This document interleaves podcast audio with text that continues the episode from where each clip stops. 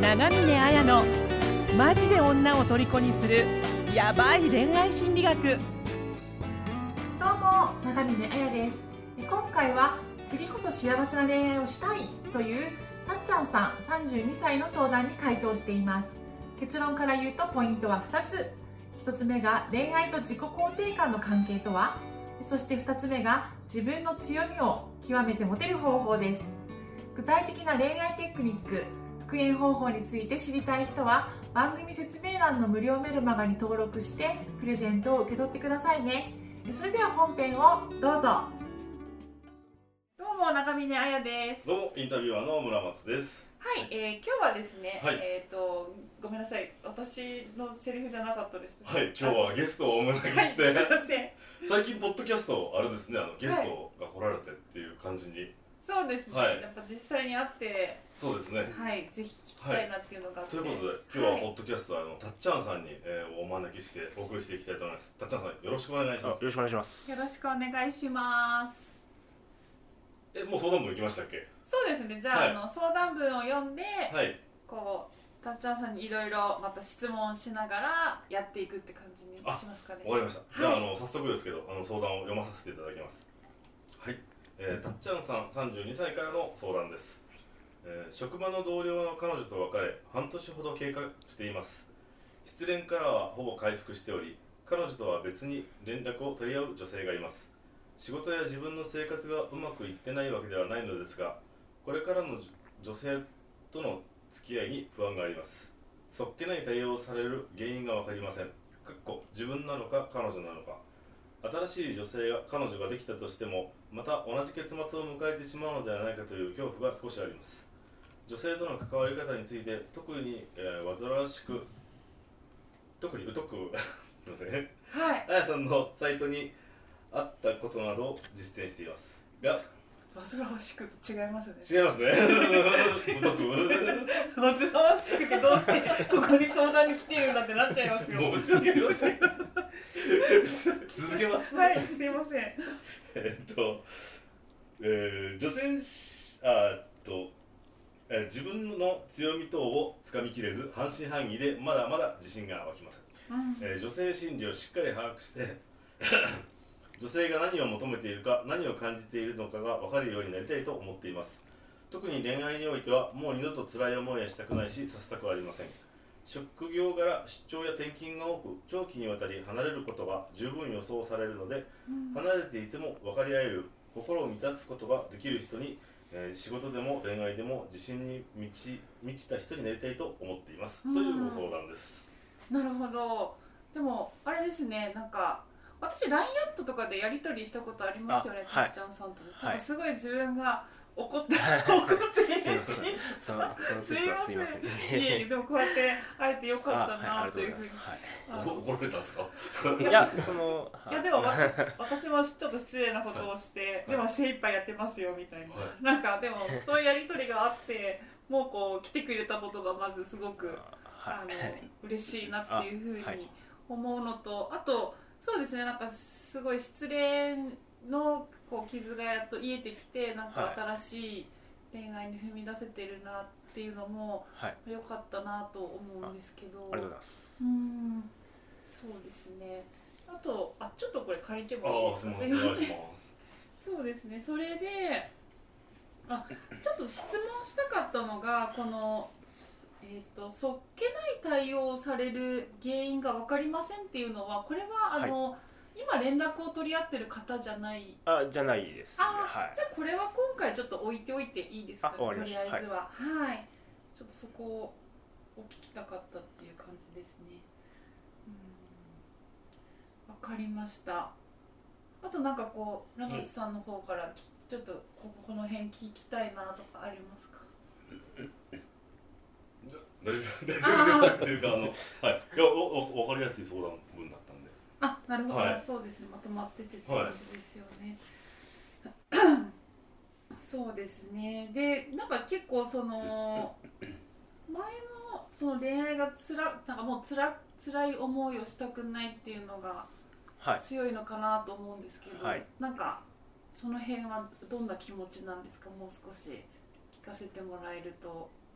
そうですね。まあえっと今年の初めに別れたんですけどもまあまあ初めての彼女っていうのもあってでまあそれなりに将来の話もしていた中でまあちょっとあの、まあ、自分が気づけなかったとこがあれなのかもしれないですけどまあ別れてあれになって、まあ、自分的にはそれはあまり予期していないこことだったので、まあちょっと寝れなかったりとかあとはまあ周りからそうですねなんか無理してないみたいな感じで言われた時期が、まあ、少しありましたんで。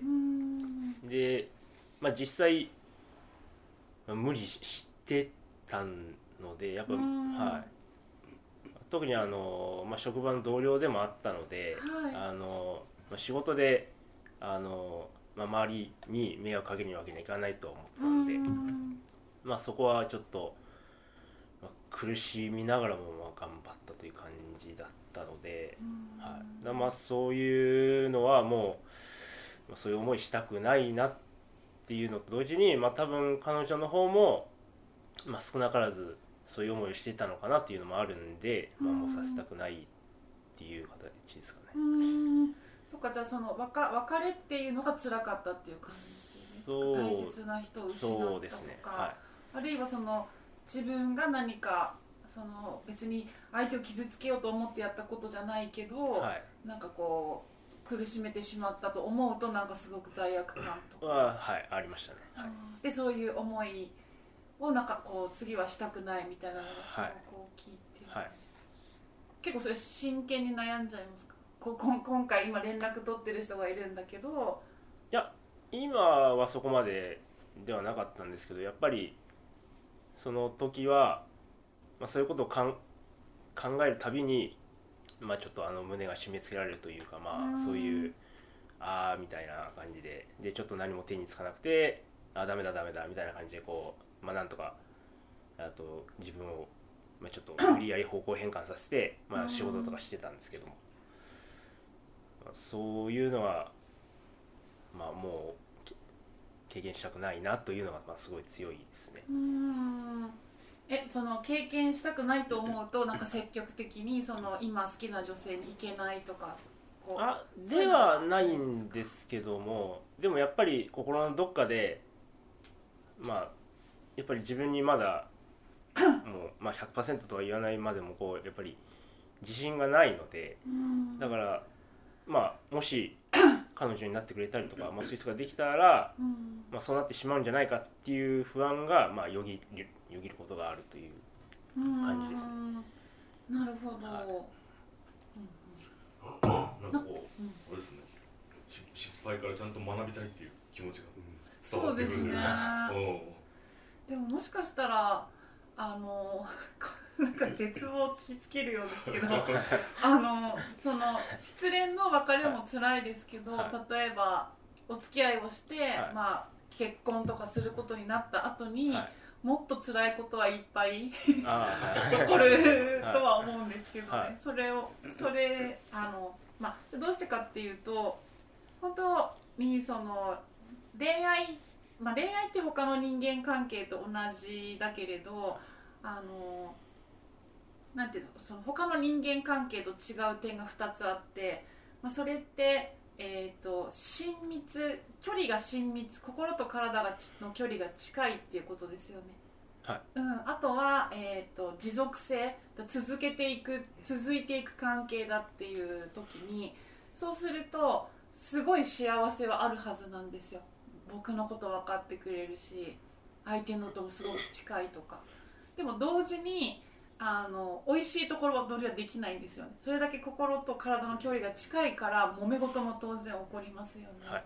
うん、だからあの前提としてはい。辛いもんだって いうのはあの傷つきたくないとかじゃなくて、はい。もう傷つくことは覚悟ではい。やっていくものなのかなっていうふうに私は思うんですけど、はい。ただまあちょっと思ってたのがまあそのたとえ失敗してもまあそうやって傷ついてもなんかあのややっていけるというか、うん。まあそういう心の強さっていうかわかんないんですけどまあ、そういうものもまあちょっとあの、まあほまあ、欲しいというか、まあ、そうなりたいなっていうのもあったんでうんうんうんうんでもこの失敗してもなんかあまあいいやみたいな感じにもなれたらいいなっていうのはまああったんで、はい。はい、なんでまあそのなんて言えばいいんですかね、まあ、それを恐れる恐れもあるんですけどでもその恐れに、ま、負けないようにもなりたいなっていうのはあります。うん。なんかそれが自信を持ちたいとかちょっとおっしゃってましたそうですね、はななんでなんで自信がどういうとこが自信がないんですか？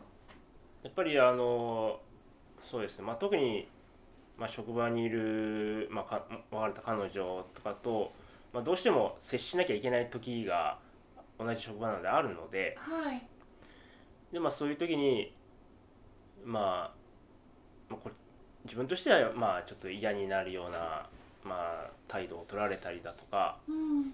をされでしかも自分的にはこう言われがないえしょあの仕事では別に何もしてないでしょっていうふうにあったりするので。う、ん。嫌なやつですね。ま あ嫌なやつですよね。そうえちょっとそれって嫌じゃないですか。嫌です、うん。具体的にどんな態度取ってくるんですか？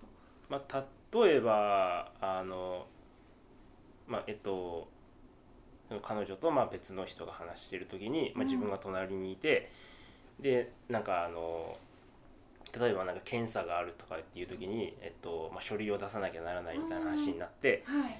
で、まあ、同じような書類がまあ自分が担当しているところにもあるのでえそれ自分のところも出さなきゃダメみたいな感じでこうちょっと言った時にえそれは別に必要ないでしょみたいな感じでこうスパッと切られるみたいなあはい、ー感じとかあとはまあ別れて1ヶ月ぐらいの時だったんですけど、うん。まあ、また書類の話とかでで、まあ、自分、まあ、その彼女はその書類を管理するような仕事をしていてで、えっとまあ、自分のところの書類も、まあ、少し管理してるものがあってで管理しやすくするために、えっとまあ、やり方を変えたいみたいな話をされて、でまあ自分一人では決められないのであの、まあ、上司に相談をしてで、まあ、こんな感じでやろうっていうことになってで次の日にあの昨日の話どうなった？って彼女の方から来て「ああそれは?」って言おうとしたら「いや今それ言われても対応できないから無理」とか言われて。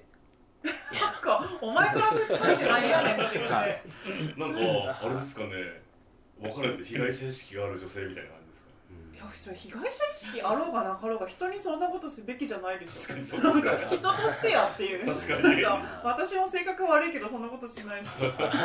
ね理由もなくね、へーそうです。あのまあさすがにえっとまあ自分がもしかしたら傷つけてしまったりだとか、まあ、付き合ってる時にあったと思うんで、まあ、そういうことで言われる分には、まあ仕方がないのかなっていうふうにはありましあったんですけどうん。仕事は何もしてないでしょっていうのがあってうん。じゃあどういうつもりでまあそういうことを言ってくるのかなって考えるとやっぱりわからないしうんで聞こうにもやっぱりそういう態度を取られるので、まあ、自分からは聞きたくないしあまり。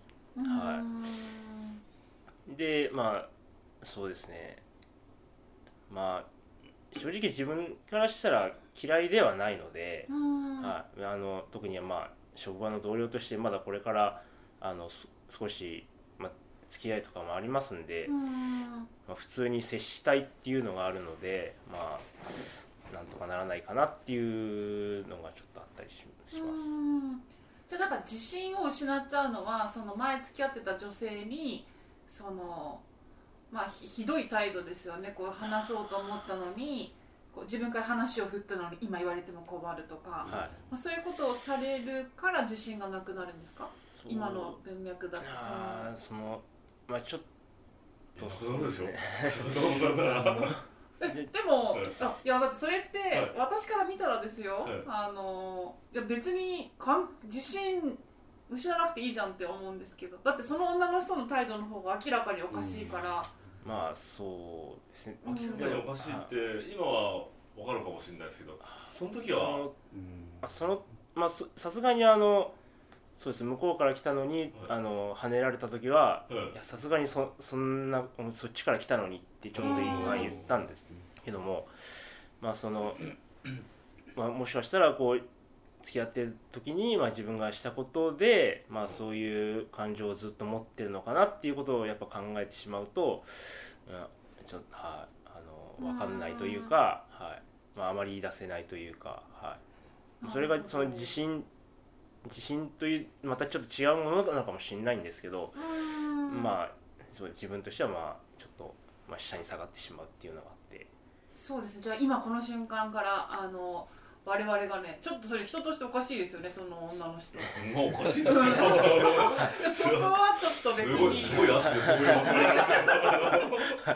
別じゃないですか。もう確かにそうですけどいやはい。ちょっとそうい。うふうに言われると、はおかしいよなあいつって思いますよね、まあそうですね、うん、だから自信をそこでなんか自分を責める必要はないと思うし、はい。あとそのさっきもしかして付き合ってたその彼氏彼女の時にはい。何か彼女を傷つけてしまったんじゃないかっていうのもあると思うんですけど、はい。さっきも言ったように恋愛って傷つかないってことはないんですよどんな状況でも。だしその被害者じゃない被被害者にもし彼女がなってるとしてもじゃあその恋愛たっちゃんと付き合うってことを決めたのは誰よって言ったらその女性ですよね、はい。だから知らんがなって話ですよ。お前がもう踏み込んで傷ついたっていうのはお前がそういうことをねそこにやるっていうふうに決めたんだから、はい。そこで傷ついたとしても、はい。それはその人が引き受けてやっていくしかないですよね。はい。それを自分の感情をそんなふうにその元彼氏に当たり散らしてるとしたらこの人は非常に未熟な人というかうんだからあのタッチャーさんタッチャーさんでもし傷つけたことがあるんだったらよりよく何か次の人にはできるようにって自分のテーマ課題に対して責任を取ってるじゃないですか。はい。それはそれでやればいいと思うし、はい。でもそのいつまでも被害者でいることはその彼女の選択だしお前なんとかしろよって話じゃないですかはい。そこは引き受けなくていいと思うんですよね、はい。なんかそうするとなんかちょっと すっきりしますね。そうそうですね。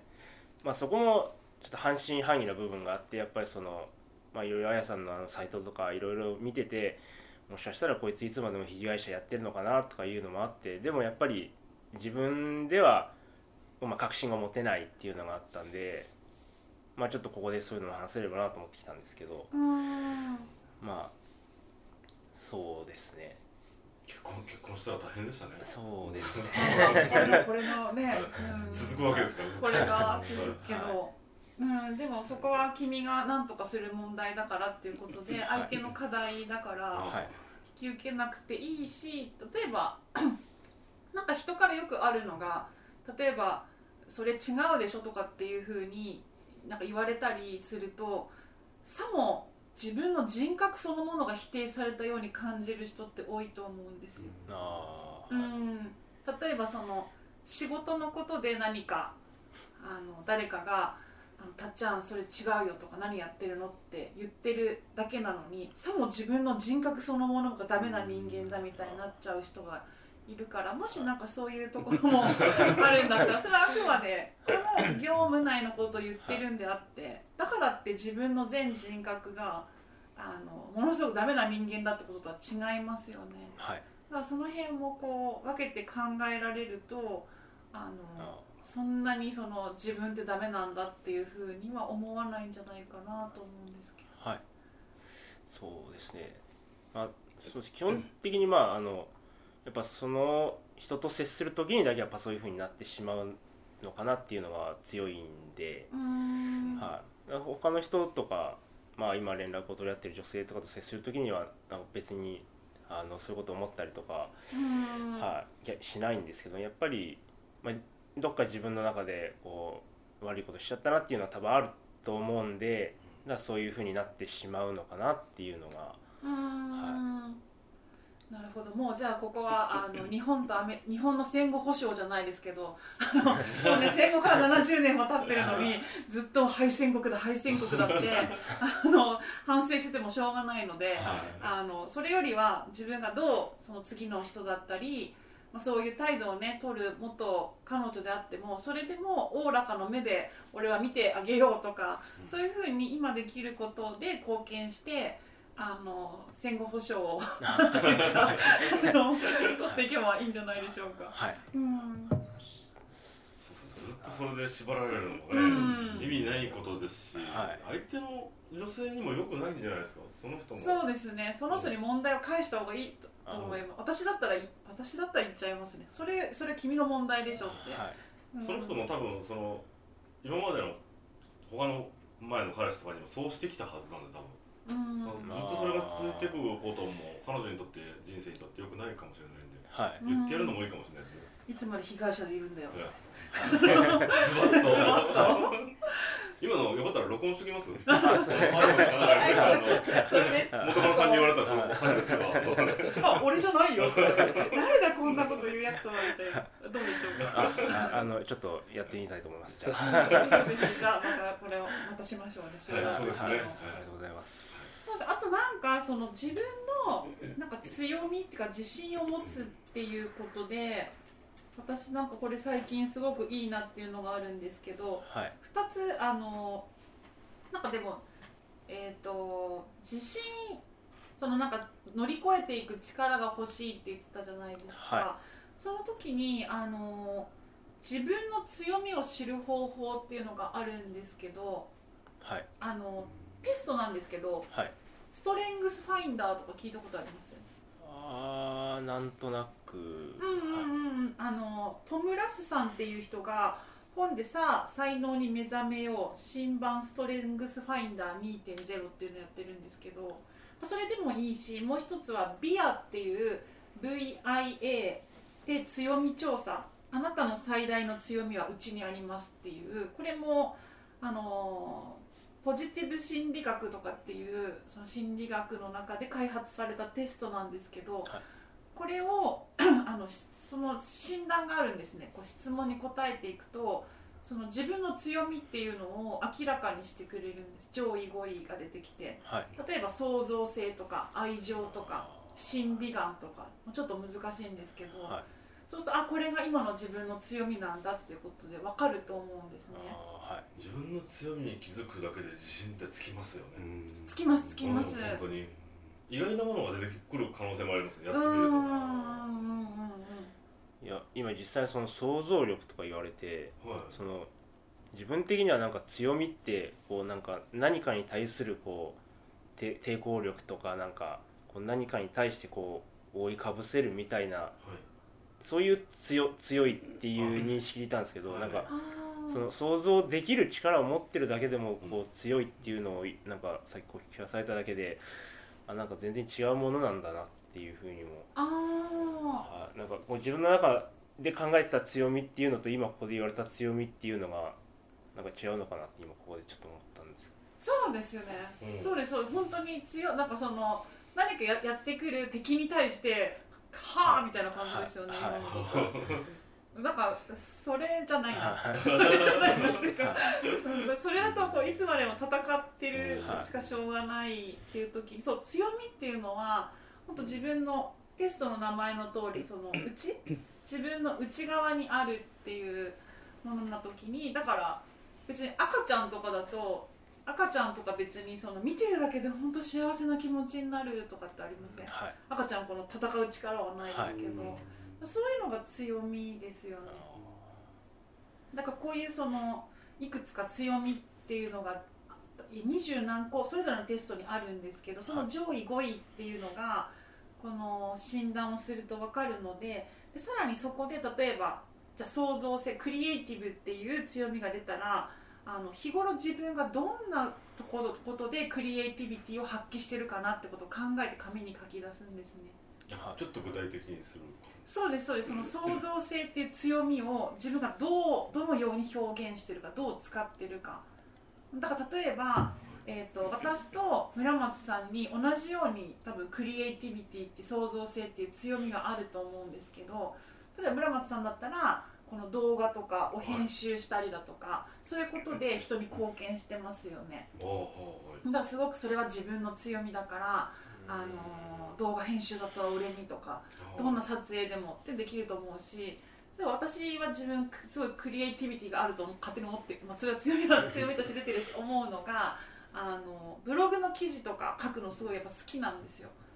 あの YouTube とかそういうコンテンツみんなに役立つコンテンツっていうのを作るっていうことですごくそのクリエイティビティっていうのを発揮してるなっていうでそれが人の役に立ってるこれが私の強みだと思ってやってるのでこんな風にそのビアとか強みのテストで自分の強みを明らかにした後にじゃあこれをどんな風に僕は使ってるのかなってことを書き出してみる。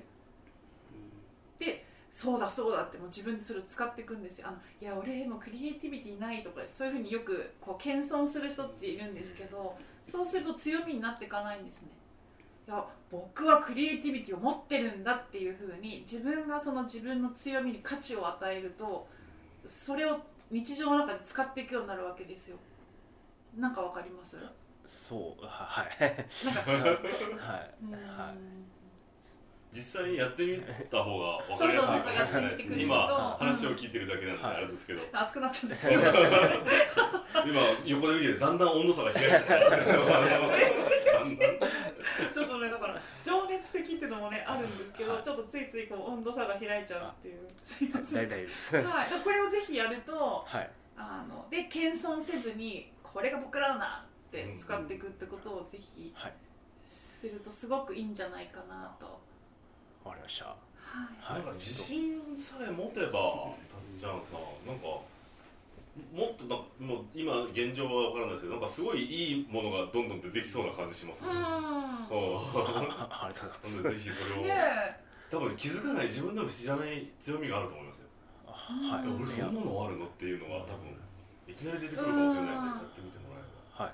そうだしどんな逆境でも多分こう戦うってことをしないで自分の良さを使ってこの場をしのごうと。だからユーモアっていう強みが上位に出てきたらあ俺ってば面白いんだ。面白いんだみたいな感じで。って思ってその彼女元カノから抵抗にあった時もユーモア使うぞっていうふうにあ乗り越えていくことができると思うんですね。ーはい。多分何個もありますよね。うんうんうんうんそんな風にしていってもらうと。はい。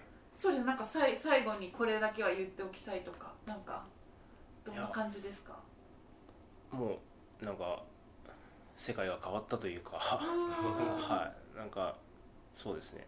やっぱりその実際話すっていうのは大事だなってすごい思いました、うん。後からあの私の収録したおあの彼女にやる音声を渡すんで あわかりました。あのいけそうだったらあの販売しますかそうですね。裏なんかこう名言集ひどい人にやるための音声みたいなはい。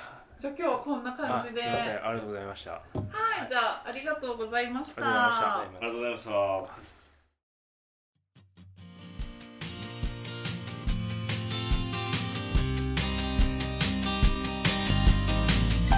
本日の番組はいかがでしたか？番組を聞いていただいたあなたにプレゼントがあります。ポッドキャストの再生ボタンの真下にあるエピソードメモの表示ボタンをクリックすると長峰綾のオリジナルメディアラブアカ僕らの恋愛アカデミア復縁アカデミアの URL が掲載されています。それぞれのメディア内に完全無料で受講できる恋愛成功の極意満載のオンライン講座があります。ぜひ登録して幸せをつかんでくださいね。それでは次回の放送をお楽しみに。